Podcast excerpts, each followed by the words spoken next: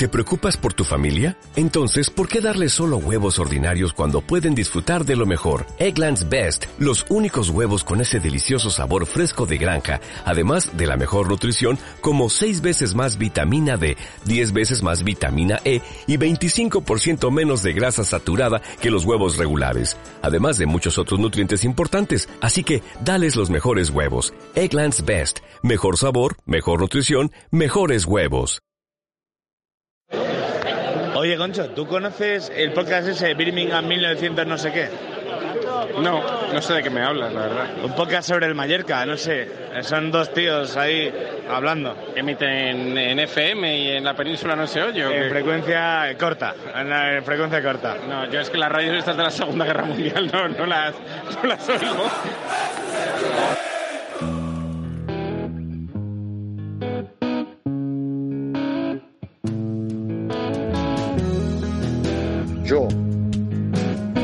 Este club, que quiero a esta isla, El Mallorca me dio todo, me dio lo que soy. Mi amor siempre ha sido Mallorca. El Mallorca pasa antes que todos los otros clubes del mundo.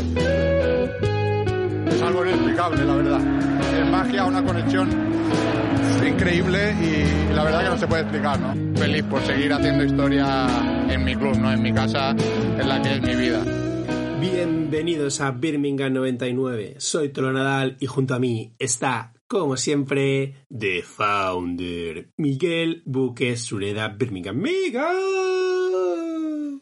¿Cómo estás, hermano? Hola Tolo, mi, mi hermano, mi amigo, mi compañero de podcast y de fútbol. Eh, estoy muy contento, la verdad, más, más contento que otros lunes, por, por dos motivos básicamente. Primero, en Big Wenger he conseguido al mejor cabeceador de la liga, Uh, esto lo he fichado. Y segundo, eh, he, encontrado el modo de meterle la venilla del fútbol a mi hijo, a Enzo, porque eh, el otro día, eh, la semana pasada, no lo comentamos, en Somos regalaban cromos de la liga, regalaban el álbum y unos cromos. Y ya con la excusa de, mira, vamos a pegar unos cromos, pues ya le hizo más gracia, le he contado, está obsesionado con las banderas y le he contado que en, en diciembre hay mundial de banderas, de equipos de banderas, banderas de, de- de países, está obsesionado con eso. Y, y ayer ya me decía, papá, vamos a ver el Getafe Villa de Real. Y yo, vale, venga. No lo mira, pero bueno, a ver, poco a poco. Bueno, yo coincido en que los cromos eh, son la mejor puerta de entrada al fútbol. Yo creo que también Mini hacía así, ¿eh? con cromos, con trading cards, con estas que juegan. Pero, en fin, quien está hecho un buen cromo es nuestro ya buen amigo del podcast Álvaro Cobarro, que estuvo aquí hace unas semanas y se ve que estuvo tan a gusto que, que se ha apuntado a recolaborar, a volver a pasarse por el podcast. ¿Por qué? Pues porque ¿Ha vuelto? ha vuelto, ha volvido. ¿Se ha quedado a vivir en tu casa o qué pasa? No, no, no, esta vez lo está haciendo en remoto desde su Ah. cuartel general en Madrid, porque bueno, se ve que lió una importante el sábado con los meseteros y con diferentes visitantes de, que, que se desplazaron desde la isla. Y bueno, pues también se ha venido aquí un poco para contar cómo lo vivió, eh, qué, qué bebió, qué hicieron después del partido y, y nada, dejar aquí su impronta y su buen humor. Álvaro Cobarro, Don Meseta, ¿cómo estás? Hola, ¿qué tal? Estoy aquí sin voz. bueno, o sea, estoy con, la, estoy con la voz peor de... Bueno, no sé, también teníamos la voz complicada eh, ahí en Calarrachada, pero, pero bueno, algo, algo de voz sí me queda. O sea, menudo fin de semana. Madre mía. Me estás diciendo que todo el mundo, todo el mundo que escuchó el podcast me tuvo que comentar, ostras, vaya voz, eh, Álvaro, ostras, qué, qué, qué presencia, no sé qué, un poco alabándote y un poco mm, dejándonos caer que Miguel y yo pues sonamos como el puto culo, que no tenemos aquí raza de, radio y te traemos porque tienes una virtud y vienes con, con esa virtud dañada. Claro, es que, es que, han sido, es que ha, sido un fin de, un fin- ha sido un fin de semana muy largo. O sea, yo, yo trabajé el viernes y el, y el sábado me debía el mallorquinismo. O sea, entonces, eh, suficiente que aún puedo articular, pero bueno, oye, que vosotros tenéis unas voces cándidas también, ¿eh? O sea, que, que, que la gente no, vamos, o sea, que no se confunda, que yo tengo la voz grave y punto. Nos falta aprender a hablar desde el diafragma, esto que eh, en, teatro y tal se, se, se, entrena y seguro que tú ahí en los másteres de radio también te debían hacer un poco de modulación o algo. De hecho, de hecho, es una cosa que ahora que está tan de moda criticar a, narradores y narradoras de, fútbol, eh, animo a la gente a, intentar grabarse gritando un minuto gol, que no es tan fácil, ¿eh? es bastante jodido igual de jodido que editarse semana, a semana un podcast de como mínimo una hora. Al final acabo harto de, de, mi voz. La de Miguel, Miguel, no, la de Miguel me gusta más. Pero bueno, hablando de Miguel, Michael, the founder, ¿cómo viste el señor partidazo del Real Club Deportivo Mallorca en Vallecas? Hombre, lo, lo, vi bien, ¿no? Yo creo que la opinión será compartida. Vi el vi un Mallorca que, por un lado, eh, nos hizo dudar, yo creo. A mí, por lo menos, me hizo dudar bastante, sobre todo al principio del partido, pero pareció que todo siguiese el plan trazado por, por Aguirre. Porque, porque veías ahí al, al Rayo Vallecano, pues como suele hacer, llegando, además por oleadas, Trejo tocándola donde quería, haciendo caños. Luego es verdad que repasas el partido y dices, pues Trejo no puso ni un pase de peligro, el Rayo no chutó ni una vez a puerta, no, no hubo un peligro real, pero sí que en esos primeros minutos decías, joder, es que no damos dos pases seguidos, el, Rayo está llegando, pero tenemos ahí un, una bestia parda del área que se llama Muriki, que al cuartito de hora aprovechó una gran jugada de Dani Rodríguez que eh, si ha estado mal se ha dicho, si ha estado bien como tan brillante como estuvo el sábado, se tiene que decir también. Eh, Dani Rodríguez ahí robó, le robó la cartera al Rayo Vallecano, le puso un pase medido y Muriqui, pues ya lo hemos visto todos, eh, despegó o sea, despegó para rematar. Parece mentira porque tenía los, los dos pies en el suelo. O sea, era, el tipo de remate que, que, lo haces fácil con los dos pies eh, bien, bien sujetos a tierra, pero el tío es que le pega tan fuerte que, que se impulsó y todo en el aire. Y bueno, yo vi un. Yo vi lo que he visto a pesar de los resultados en las dos jornadas anteriores un partido que se ajustaba al plan trazado por, por Aguirre. O sea, debió salir. no le vi, le oí en la radio, pero, pero en la, la grabación en YouTube debía estar con una sonrisa exultante porque era un poco Aníbal Smith, en plan, me encanta que los planes salgan bien. Álvaro, ¿cómo se vio desde, desde la grada de Vallecas? Si es que viste o te acuerdas de algo, porque eso... eso, te iba a decir, que, que, se vio a duras penas.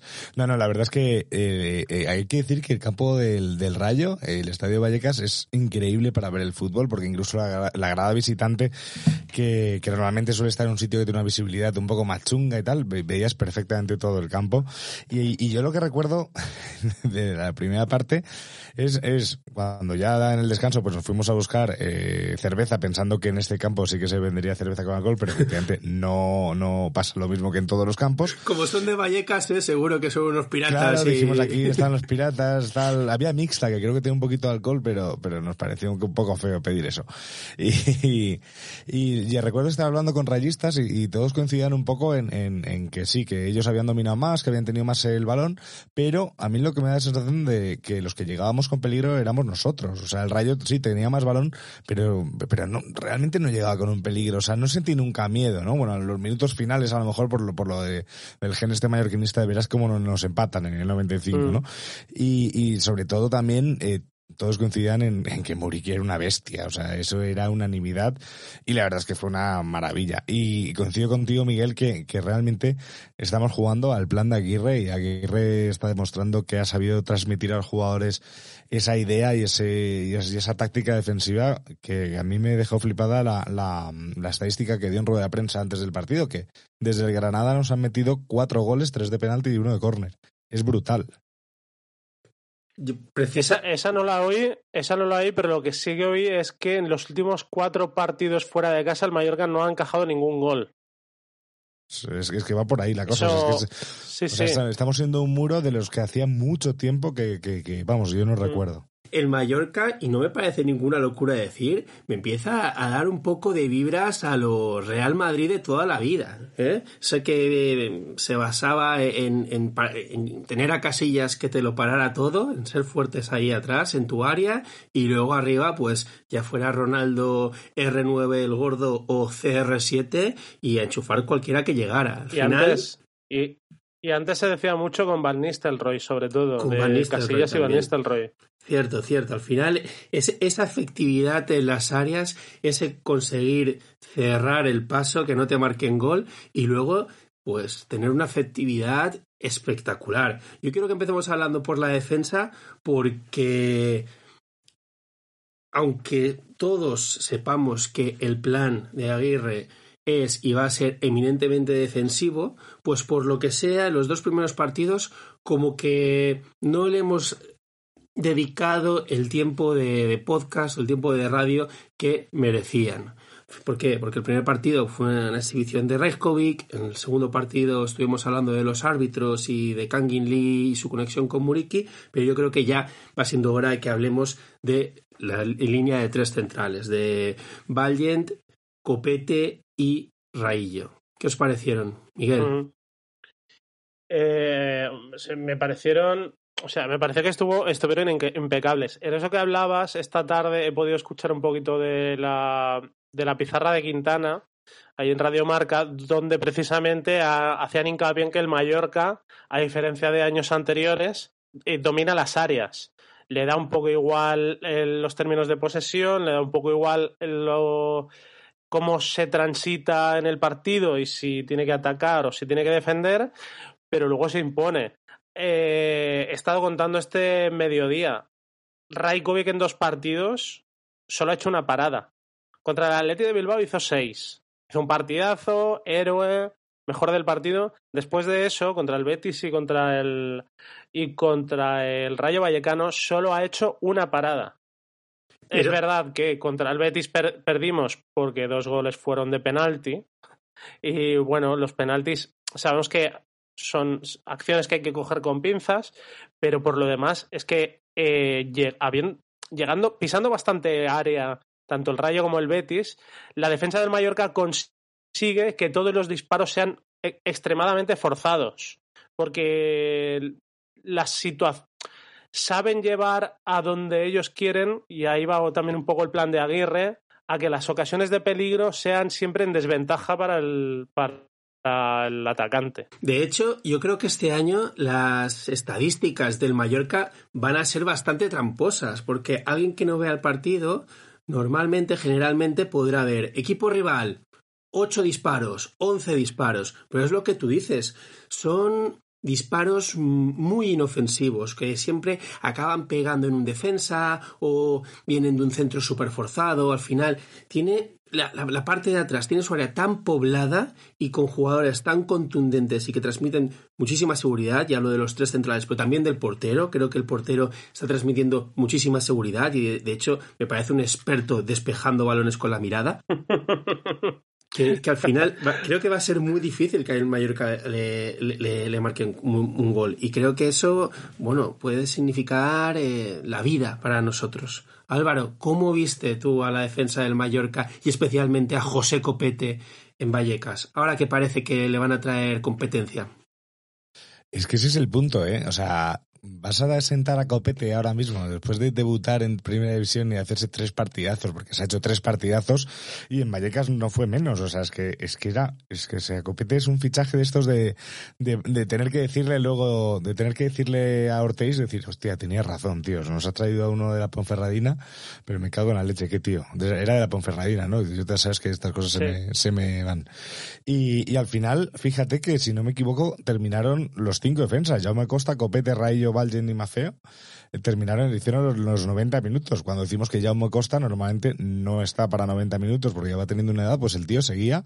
Y por cierto, eh, al terminar el partido también nos hacía bromas en, eh, ahí esperando, esperándole en el autobús. Pero, pero me parece brutal el, el trabajo y, Rajkovic pues es que da una seguridad que hacía tiempo que no tenía en la portería, despejando ese palo, al, ese balón al palo con la mirada, también pedirle a lo mejor que si se tira, aunque sea, aunque sepa que va afuera, si estira, a lo mejor nos dan menos infartos, ¿no? Porque estábamos ahí diciendo, me cago en la leche, ¿cómo estamos? Pero no sé, incluso este partido Batalla también estuvo bien, no, sé, mm, bueno, no sé, o sea, yo creo que defensivamente es que es, eh, vamos a dar recitales defensivos y creo que era Baguetiño, creo que, que, que tuteó, que le iba a joder más que nos metiesen un gol eh, cuando fuésemos ganando 4-0 que, no, que nos metiesen eh, 5-0. O sea, como un gol de estos tontos de tal, es que joder, como cuando ese partido de, que en la primera temporada de Vicente Moreno con el Valencia, que íbamos ganando 3-0 y nos, nos metieron uno y todos terminamos cabreados porque decías, joder, estábamos ahí. Pues es que es así, es que defensivamente va a ser muy difícil que nos hagan goles. Probablemente llegarán partidos en los que algún equipo nos pueda hacer un destrozo, pero, pero por norma, general dudo mucho que los equipos eh, tengan ahora mismo el, punto cogido al Mallorca y eso hay que aprovechar para rascar puntos de hasta donde sea, vamos. Miguel, ¿algo que añadir aparte de que probablemente Copete sea el defensor más guapo que hemos tenido en nuestra historia?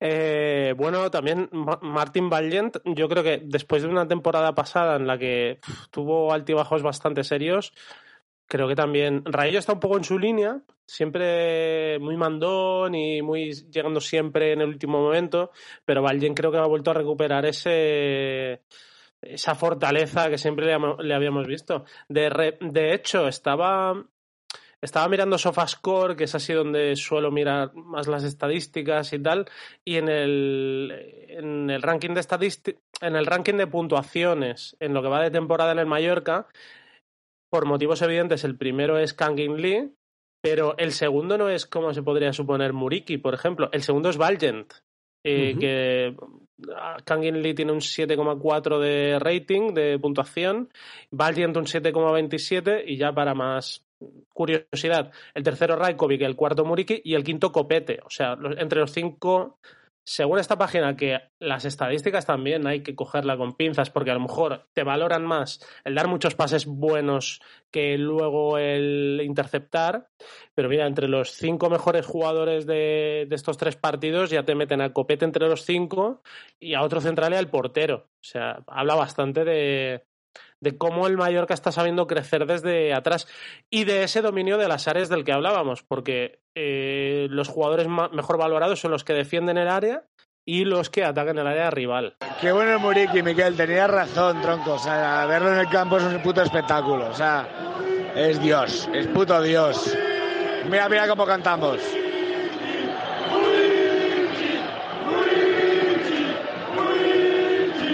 Pues si te parece, podemos empezar a hablar un poco de, la...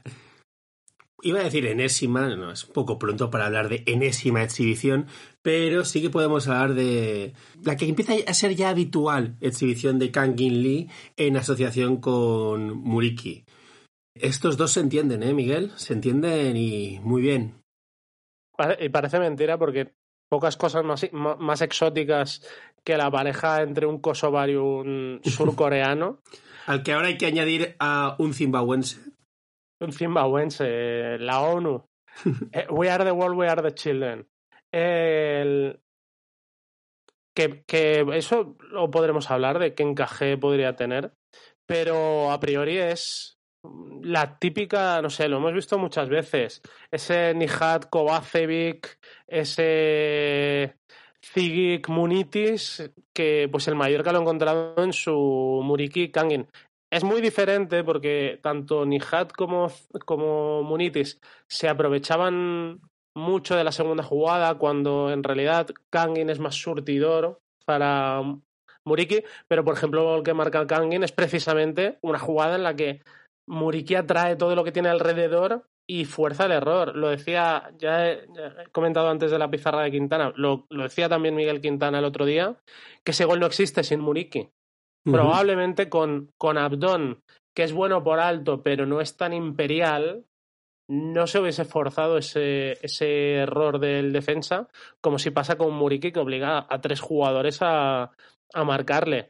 Y, y contentos de haber encontrado esto, sobre todo me hace especial ilusión, primero, porque para mí este verano será bastante injusto con Kangin, que es normal que con 20 años aún no se tenga, no se tenga la experiencia, no se tenga eh, la continuidad, eh, que seas un poco guadiana entra dentro de lo normal y había mucha gente pues que, que, que veía bien el traspasarlo si venía otro equipo, no, no le veían gran peso en el equipo. Y por otro lado, me alegra también que después de decir la temporada pasada que es que Aguirre, eh, Kangin era un jugador que no le entraba por el ojo, que no le gustaba, y de tomar, de presuponer cosas que no eran así, pues nos hemos encontrado que no, que, que, que concretamente el mayor valedor que ha sabido encontrar Kangin Lee es Javier Aguirre. Javier Aguirre que lo dijo también en rueda de prensa, eh, le exigió en verano, le dijo que quería que fuese un jugador muy importante, le dio galones, le ha dado continuidad y de momento Kangin se los está devolviendo. Me gusta que digas esto de Aguirre porque no vamos a esconder que generó dudas su llegada desde el principio. Incluso ya le poníamos pegas aunque nos salvara, ¿no? Yo me acuerdo cuando fichó, dijimos, sí, está bien, a lo mejor nos salva, pero claro, luego el año que viene, ¿qué haces? Ser el tío sobre el que construir un proyecto, bla, bla, bla, bla, bla. Como siempre, se acaba demostrando que nosotros como analistas no tenemos ni puta idea y, y resulta que que es muy buen entrenador. A ver, esto parece una chorrada, ya sabíamos que es un grandísimo entrenador con una trayectoria impresionante y un montón de méritos, pero es verdad que como igual como lo teníamos muy visto o como ahora se lleva mucho eh, contratar a, entrenadores más jóvenes, con ideas más frescas, con nuevas formas de comunicar y con diferente metodología, pues ah, te quedabas un poco así. Pero el tío está demostrando ser un bueno, una persona que por supuesto sabe de fútbol, que lleva toda la vida en el fútbol, que sabe lo que necesitan sus equipos, que sabe ganarse un vestuario, que sabe cuál es la, el camino que hay que seguir y que además no es alérgico al talento, como bien dices. Si hay que poner a los buenos, los pongo. Sí, con orden, con punto honor, con mucha lucha, pero a los buenos los pongo sobre el césped. Y si me dejas añadir una cosita antes de, que pueda hablar Álvaro, eh, se queda patente una vez más que en el fútbol no todo es táctica, no todo es ser un Guardiola, eh, obseso de la táctica. Hay entrenadores que trabajando, diseñando una buena estrategia y simplificando el juego del equipo, pues a lo mejor su valía se centra más en conseguir que sus jugadores estén confiados o conseguir que sus jugadores eh, se centren en hacer lo que sepan y a partir de ahí se sientan importantes o que trabajan el, el trato humano. Yo creo que, por ejemplo, Aguirre es muy bueno en ese trato, en, en hacerle sentirse importante al jugador y en y en animarle a hacer lo que sabe, a no exigirle cosas que no saben. Y no sé, por ejemplo, la figura de Bataglia, que creo, en contra de lo que parecía al principio del partido, creo que hizo un muy buen partido en Vallecas, Eh, porque Trejo, yo creo que Trejo, que, y era su trabajo, es que Trejo ni la olió, tocó mucho balón, sí, pero es que luego no fue capaz de hacer nada más allá de ese caño que quedará para los highlights. Y, y bueno, de, decir eso, que no todo es ser un guardiola de la vida, que hay muchos tipos de entrenador y a veces eh, tu equipo necesita un perfil u otro. Ya. Álvaro, decía Miguel hace unos minutos que Muriki genera pavor en las defensas rivales, que da tanto miedo que, que les obliga a, a cometer errores. ¿En persona da tanto miedo o es más simpaticote? Porque yo le vi interactuando contigo después del partido.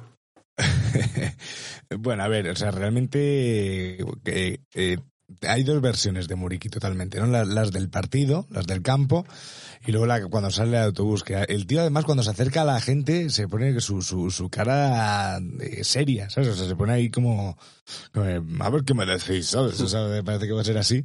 Y, y la verdad es que luego, pues sí, le pasamos desde meseta el sombrero ese, que le viene igual, es, es, un sombrero que tengo yo en casa, pero porque a mí me viene pequeño y veo que a él también, o sea, tenemos el, un poco, él tiene, no sé si tiene la cabeza más grande o yo, yo. Es un sombrero pirata, para el que no es lo un sombrero, sepa. sí, efectivamente. Es un sombrero. Supongo que lo habréis visto por Twitter y si no, ya sabéis lo que tenéis que hacer, que lo ha publicado hasta el Mallorca, pero, pero es un sombrero pirata estos de los chinos que nos compramos para ir al partido del Getafe.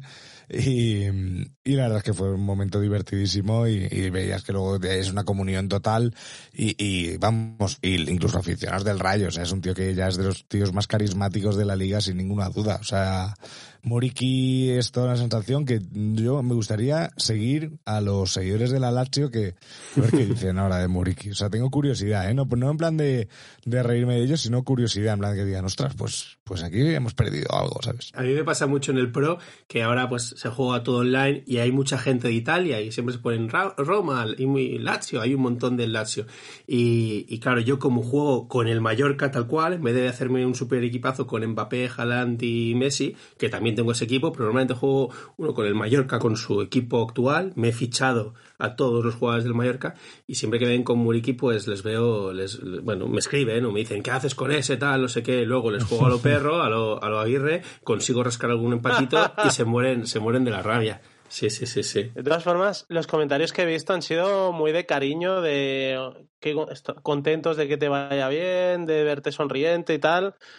Pues, al final, yo creo que Muriki en la Lazio fue un futbolista incomprendido, o lo que hablábamos antes, le exigían cosas que él no puede hacer, y ahora se ha encontrado con que con que Aguirre sí sabe lo que, lo que puede darle. Aguirre que os enseñó el dedito, me parece, Álvaro, ¿no? Joder. Nos hizo la peneta, nos hizo la peneta Aguirre. Aún tengo mis dudas, me encantaría poder preguntarle si, si la hizo de coña o no. Porque fue un momento un poco raro. Porque lo de, o sea, porque nosotros fue a partir del, de, bueno, del primer partido que pudimos ver desde Meseta, que fue en el campo del Getafe, que como ahí no canta nadie, no cantan ni los soportes del Getafe, eh, pues dijimos, esta era la nuestra, tenemos que hacernos notar, ¿no? Y empezamos a cantarle lo de Aguirre, invítame un taco. Eh, que fue fruto pues de la, de, pues de la borrachera y de las risas, como siempre hacemos las cosas. Entonces, claro, siempre nos parecía divertido, ¿no? Pero claro, luego lo pensaba y decía, es que a lo mejor estamos tirando un cliché y, y no le senta muy bien, no lo sé. Sí es verdad que luego se iba riéndose, o sea que imagino que hizo pues eso, lo de, lo de, la, lo de la pineta de forma graciosa, porque, porque, porque el tío se quedó como descolocado, sea, se lo empezamos a cantar y se quedó como descolocado. Pero bueno, no sé, fue un detalle y la foto ha quedado para la historia y me parece maravilloso generar ese tipo de contenido que salga del buen rollo y de, y de la inocencia pues de, de, gente como nosotros. Aguirre autobús, Aguirre el autobús, Aguirre el autobús. Bueno, Miguel, tres partidos, diferentes escenarios. Se han, se han dado- ha- han sido los tres muy diferentes. En uno, pues, empate a cero, resistiendo cuando nos podían haber caído cuatro perfectamente, pero así es el fútbol. Luego un partido en el que tuvimos que jugar a contracorriente y pelear por la remontada, que al final no se dio, pero enseñando cositas. Y una victoria arrolladora incontestable en uno de los campos más difíciles de primera. Con las cosas muy claras y practicando un muy buen fútbol. ¿Crees que tenemos motivos para ser optimistas? Esto que nos preguntamos cada septiembre y siempre nos, acabamos viniendo arriba y luego el fútbol nos pone en nuestro lugar, pero vamos a cometer el mismo error otra vez. ¿Por qué no? ¿Crees que podemos ser optimistas? Yo creo que de momento da para el optimismo. Luego veremos qué pasa con el desarrollo de las jornadas, porque luego puedes perder de- con dos penaltis otro partido y te vienes abajo. Pero primero, el Mallorca nos da para ser optimistas en, las áreas, por lo menos, que es donde se ganan y se pierden los partidos. Y, y analizando, el Athletic eh, nos dio un baño de juego, pero supimos resistir. Y luego el partido siguiente contra el Valencia, lo vi, fue calcado. El partido siguiente del Athletic, quiero decir, contra el Valencia, fue calcado y ahí sí que ganó. El Betis ha arrasado, arrasó en la primera jornada y volvió a ganar en la. Además, ganó bien en la tercera jornada y con nosotros le costó Dios y ayuda. De hecho, el Mallorca no sacó un punto pues porque no quiso el destino, porque hubo ese palo de Kangin Lee y luego el rechace que, que pasó entre tres jugadores del Mallorca. y en la tercera jornada nos encontramos un Rayo que había ganado sus dos primeros partidos. Además, no, mentira, había empatado contra el Barça y le había ganado al, al Español, ¿verdad? No, no me equivoco. y, y te encuentras que el Mallorca eh, sabe precisamente jugarle el partido en, en un campo donde el, el, Mallorca suele clavar la rodilla normalmente, no nos engañemos. Vallecas suele ser territorio hostil para el Mallorca. Yo creo que mm, todavía llevamos muy pocas jornadas, pero todos los inputs que tenemos son muy positivos. Luego queda la duda de, vale, pues, eh, pero el día que no esté Mauriki, el día que no esté Kangin o el día que nos falle en defensa, bueno, ya se verá, ya veremos cómo vamos resolviendo, porque a lo mejor no confiábamos, por ejemplo, que Copete diese este rendimiento o que Kangin eh, se recuperase de esta forma, pues a lo mejor los que sale, Javi Llabres me gustó mucho, por cierto, el otro día que salió por Kangin, pues a lo mejor quienes entran también eh, Aguirre también sabe sacar lo mejor de ellos. Para mí, de momento, optimistas. ¿Qué es el optimismo para el Mallorca? De momento, el optimismo para el Mallorca es estar tranquilos a final de temporada. Para eso, acumular todo el mayor número de puntos que podamos eh, ahora al inicio de liga y bueno, a ver si empezando por el próximo partido eh, seguimos teniendo esta eficacia por lo menos.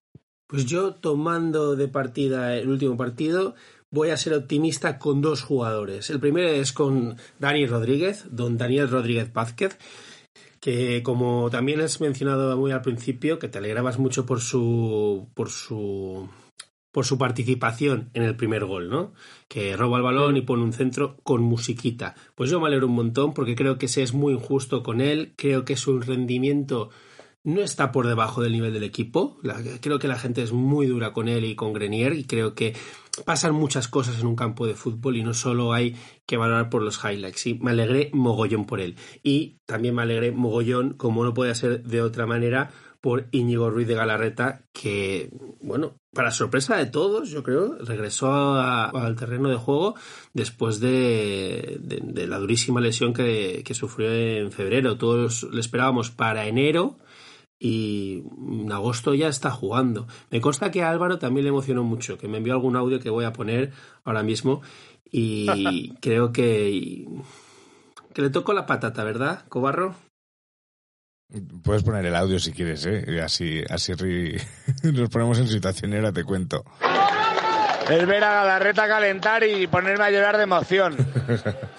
Así con una voz de borracho. La verdad es que los audios que te mandas son, son tela. Pero bueno, eh, volviendo a tu pregunta. Eh, hombre, en el momento en el que eh, Galarreta sale a calentar, ya estábamos, pues todos los que estábamos ahí de meseta, más todos los desplazados, que fue brutal, porque no, no, no paró nadie de, de, de animar. y eso que llevamos una previa muy larga. Y, y fue salir Galarreta y todos empezamos a cantar Galarreta, empezamos a Galaxy, o sea, queríamos que sintiese el calor de la gente porque probablemente el 90% de la gente que estaba en el campo del Rayo eh, no sabía de dónde salía Galarreta y que lleva tanto tiempo sin jugar después de, de una entrada criminal que, bueno, pues que, que, que le dejó pues en dique seco tantísimos meses. Y, y fue un momento muy emotivo y cuando sale a jugar, le ves correr, le ves bajar un balón y hacer un pase perfecto, dices, ostras, es que el tío ha vuelto ha vuelto rápido y ha vuelto bien.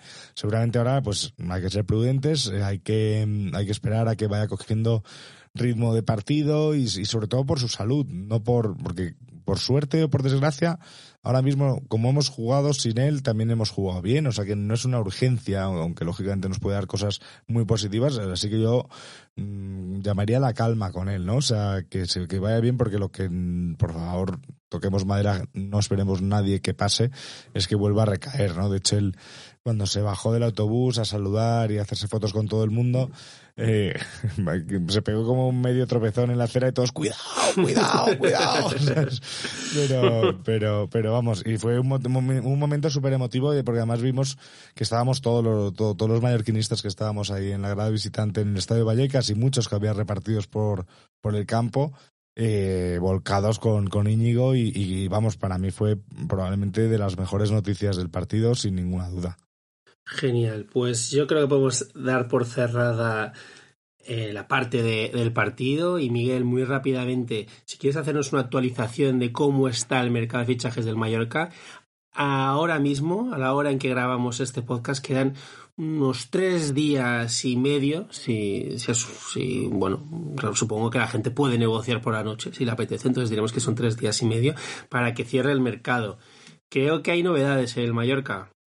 Bueno, eh, con novedades supongo que te refieres al delantero que viene del Olympique de Lyon. Me ha quedado muy como si estuviéramos haciendo aquí radio en directo, ¿sabes? Y es como, me estoy metiendo demasiado en el papel. A ver, ya todo el mundo sabe que hemos fichado al Cadevere, ¿sabes? Pero bueno, yo qué sé. Sí, no. La novedad de momento es que todavía no lo ha anunciado el Mallorca, aunque son las eh, 6 menos cuarto del lunes aproximadamente, o sea que esto puede quedarse súper caduco mañana por la mañana cuando, se, cuando salga, pero bueno, todavía no se ha confirmado Were, pero de, debería estar ahí por, por hacerse. Eh, a, tengo muchas ganas de ver cómo gestiona esto Aguirre, porque de momento Cade, eh, se llama, ¿no? Sí. Sí. Eh, debe, debería partir como suplente o al menos es el que se tiene que ganar el sitio frente a los que están rindiendo también. Por cierto, que hacía muchos años que el Mallorca no repetía alineación tres jornadas seguidas y todo pinta que la próxima jornada también va a repetir. Eh, busca el Mallorca también un central. Se ha hablado en las últimas horas de Coley. Eh, se ha hablado, hoy ha salido un nombre Van der Heyden. No creo que se enfade quien me lo dijo. Si te digo que a mí el nombre de Van der Heyden ya me lo dijeron hace más de dos semanas o tres, que estaba por ahí. Lo que pasa es que no había salido.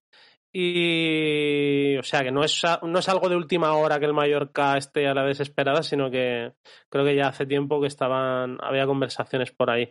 Y y nada, dijo Aguirre que, y bueno, eh, un, de, un, delantero y un central. Y si viene algo más de regalo, pues mejor. No sé, de regalo, yo creo que no hay sitio porque Alex Alegría, no sé si tiene pinta de que vaya a salir de aquí al jueves, que es como la única plaza libre que puede haber. Y por lo demás, yo creo que no hay novedades, ¿no? No, no sé, claro. vosotros si veis que algo. Para mí, Ruiz de Galarreta es fichaje.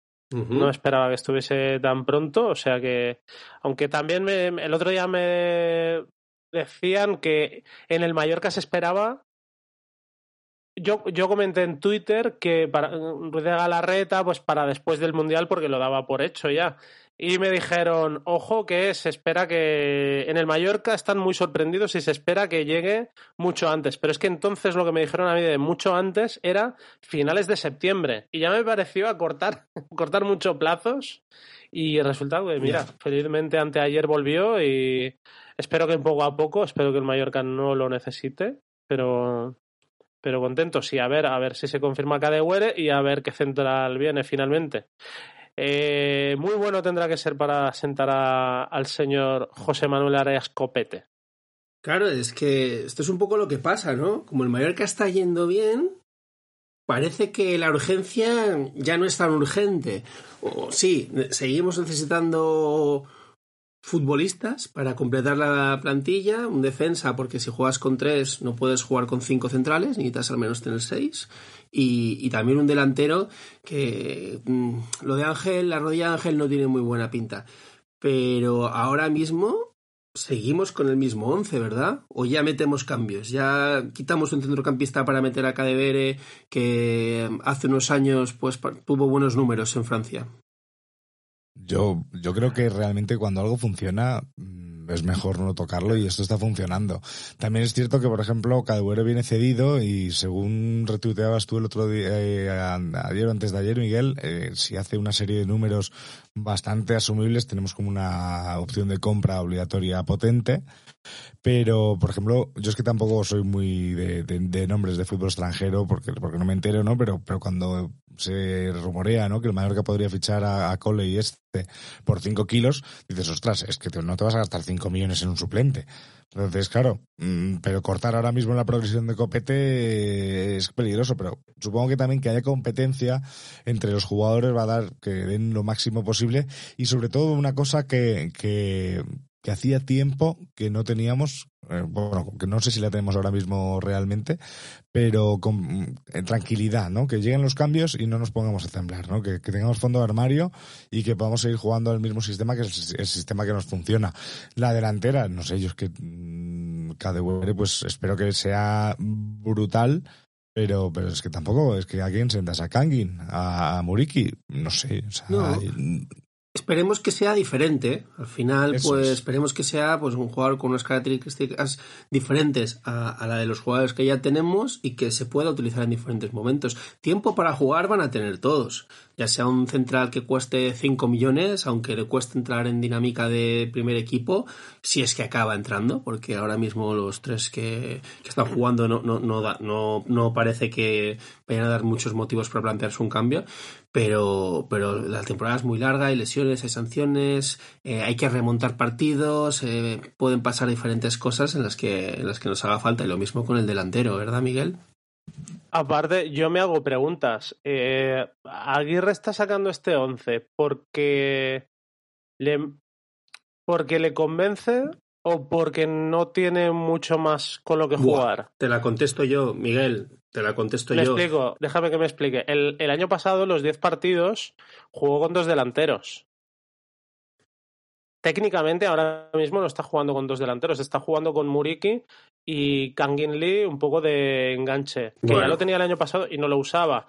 Entonces, claro, pero para poner dos delanteros, que no sé si es, el, si es un plan que le gustaría más o menos, tendría que poner a los dos que tiene, Muriki y Abdona actualmente. Por eso ha sido una pregunta retórica, contéstame cuál es tu opinión, pero era más una pregunta retórica de a ver cuando ya tenga más piezas con las que jugar, cómo será, pues en su momento que Galarreta esté bien y que tenga otro delantero que además apunte a titularidad y, y tenga un central que puede jugar también de lateral izquierdo y le da más opciones. Pues a ver, a ver con qué juega y si realmente sigue manteniendo la misma alineación todas las semanas o se adapta más a los planes de los rivales o cambia su idea.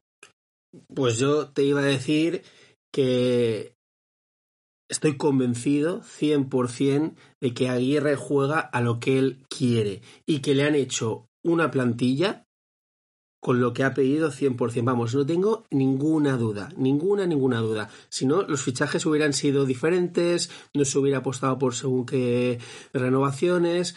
O sea, que, que no, que no tengo ninguna duda de que Aguirre juega así, va a jugar así toda la temporada mientras, mientras, no mientras me tenga no me refiero opciones. tanto- Ya, ya, ya. No, pero ahora acabo yo. No me refiero al plan Ahora- de partido, sino a la alineación.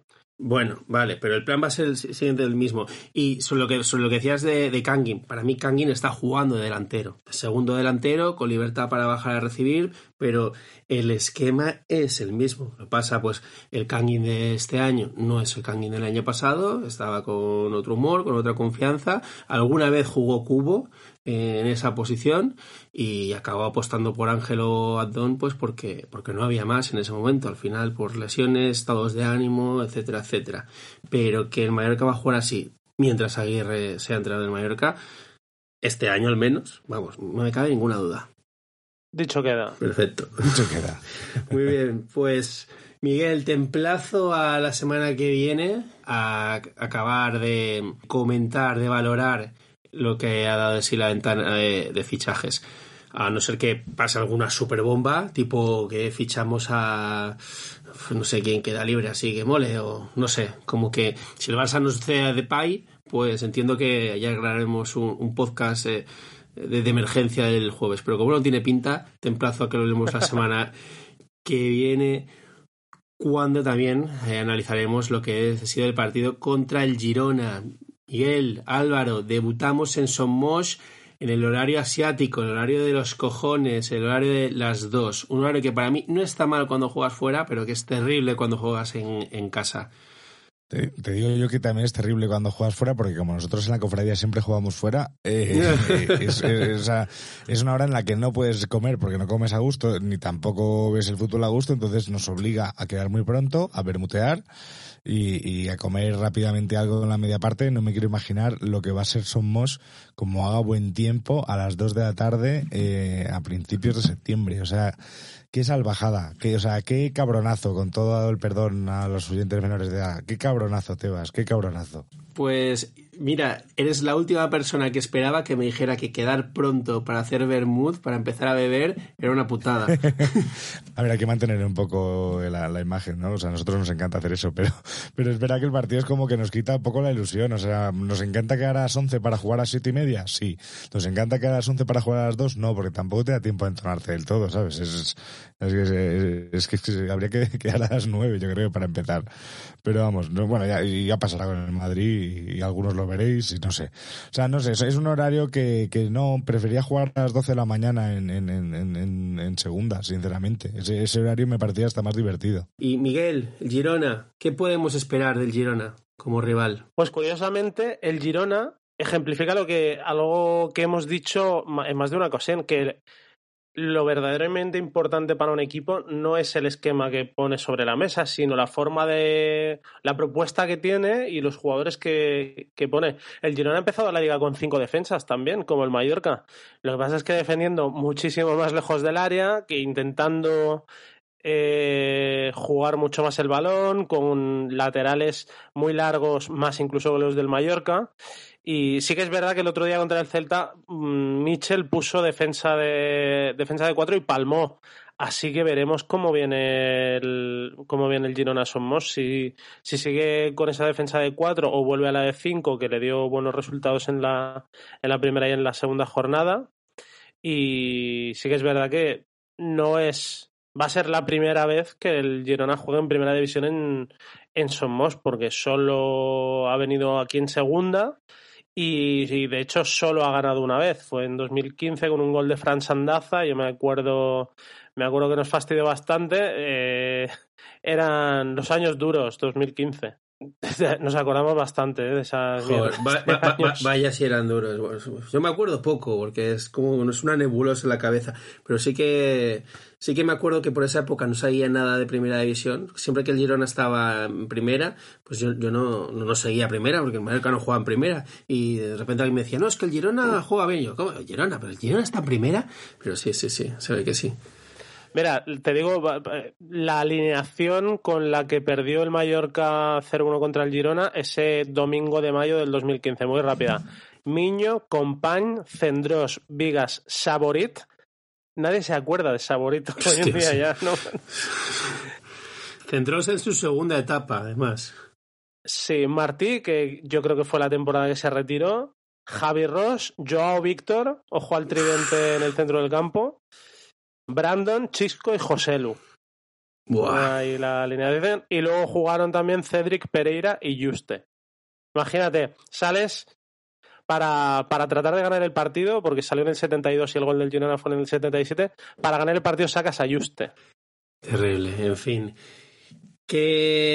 ¿Qué, te dice el cuerpo? ¿Crees que tenemos opción de meterles mano? Eh, tienen cositas que a mí me gustan, ¿eh? A mí me gusta mucho el Tati Castellanos, porque sabes que tuvo una época en la que me dio por seguir la MLS, la Liga de Estados Unidos, sobre todo cuando se fue de Villa, y coincidieron allí el último año de Villa y tal. Él era muy muy jovencito, pero bueno, como siempre he seguido un poco desde la distancia al New York, pues como que me hizo ilusión que viniera a la liga. Y es el típico fichaje random que, que, mola. También no mola lo que tiene detrás. Al final Girona pertenece al, al, City Football Group y entonces se van pasando jugadores de manera artificial. Eso no mola. Pero sí que mola tener a este tipo de randoms en la liga para mí totalmente desconocido, sí que es verdad que las opiniones que he leído son buenas y tal. A mí, en, teoría, el que me daba más miedo era el uruguayo, pero... Pero bueno... Eh, el, Tati es el Hopi bueno. El Hopi bueno. el, hopi, el, Hopi con flow. Yo creo que más que mm, ver si le podemos meter mano, será en Girona que se preguntan si pueden meterle mano al Mallorca. Yo creo que ha empezado ofreciendo una imagen suficientemente buena al Mallorca como que los rivales piensen a ver si nos van a conseguir meter un gol. Y bueno, eh, tengo, tengo ganas de ver cómo de ofensivo o defensivo se muestra el Mallorca, porque contra el Betis creo que fue algo muy diferente a los dos partidos fuera de casa. También es verdad que el Betis se adelanta pronto y claro, el Mallorca necesita un gol desde el inicio del partido y creo que sobre todo la segunda parte contra el Betis en casa se ve un muy buen Mallorca ofensivamente, así que a ver si, a ver si tiene algo de continuidad sin perder ese, ese potencial atrás. Muy buen entrenador tiene el Girona, ¿eh? Michel me gusta mucho, mucho. En fin, Miguel y yo veremos el partido bajo el sol abrasador, eh, como decía Fran Perea de, de Somos, a las dos. Álvaro, tú lo verás eh, resguardado en meseta, ¿verdad? Efectivamente, o sea, de hecho eh, eh, hemos publicado en Twitter que si eres estudiante o trabajador y te acabas de mudar a Madrid, que te vengas a ver el partido del Girona con nosotros, que siempre va a ser más divertido que verlo tú solo en casa. Y a ver, a mí me te he de decir que hasta que vaya Somos eh, a, ver esa grada nueva, me, vais a dar envidia a todos los partidos. o sea, porque tengo muchas ganas de, de vivirlo in situ. Y bueno, y al final, pues en la cofradía, pues siempre va a haber buen ambiente y aire acondicionado en este caso. Y ya veremos qué tal. O sea, para mí es de estos partidos peligrosos, ¿no? Porque dices, ah, el Girona es nuestra liga, aquí hay que tal. Pero claro, luego también, no sé, te, relajas o te vas de otra manera al partido y, te llevas disgustos. Yo creo que estoy muy de acuerdo con lo que dice Miguel, de, de, de que el Girona se estarán preguntando a ver cómo, cómo abrimos esa lata pero, pero tienen buen equipo y al final esto es primera división y, joder, parece un futbolista, ¿eh? Y tres puntos son tres puntos y, y, ya veremos. No, pero, pero creo que será un partido interesante, ¿no? Al final es un equipo que juega bien el balón, Joder, cada vez sueno más futbolista. Todo, que no lo sé, que no sé de fútbol, no me hagas hablar de estas cosas. No has visto el Girona en tu vida.